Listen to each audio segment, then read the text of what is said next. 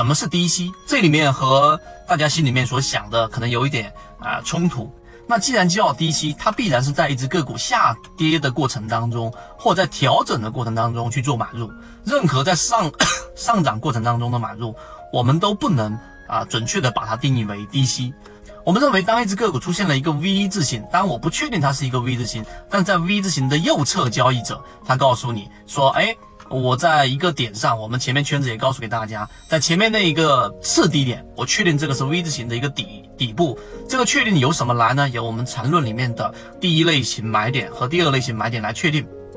来确定它在我们模式范围内是一个次高点，然后在这个位置其实是对的低吸。但是很多人呢，往往是在一只个股出现了突破，或者是在当一只个股出现了强势上涨，进入强势通道的时候去做一个介入，所以这个位置的低吸就理解错了，它不是低吸。可能我们这样去描述啊，所有人就能更清楚。呃，大部分人理解的这一种低吸的买入点位，往往是当一只个股出现了第一类型买点之后，第二类型买点上行的过程当中去做的这样的一个加仓，这个才是大部分人理解的低吸，但实际上是我们所说的第二类型买点。所以，当你明白这一点之后，你就知道，其实平常我们自己对于低吸的理解是错误的。我们所理解的低吸是当个股已经出现了突破的第二类型买点，是我们加仓的位置。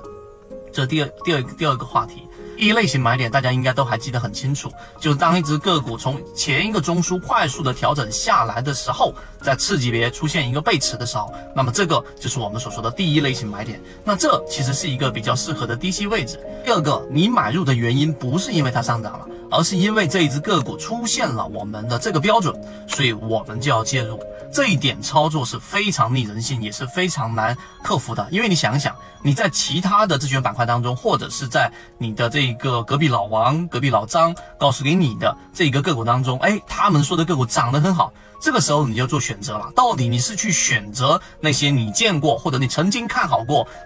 现在？